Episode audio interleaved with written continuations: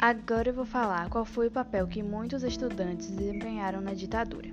Os estudantes organizados tiveram um papel político de luta fundamental contra a ditadura militar. Foram às ruas protestar, entregaram movimentos de luta armada, distribuíram panfletos, lutaram, enfim, contra o sistema repressivo vigente naquele momento.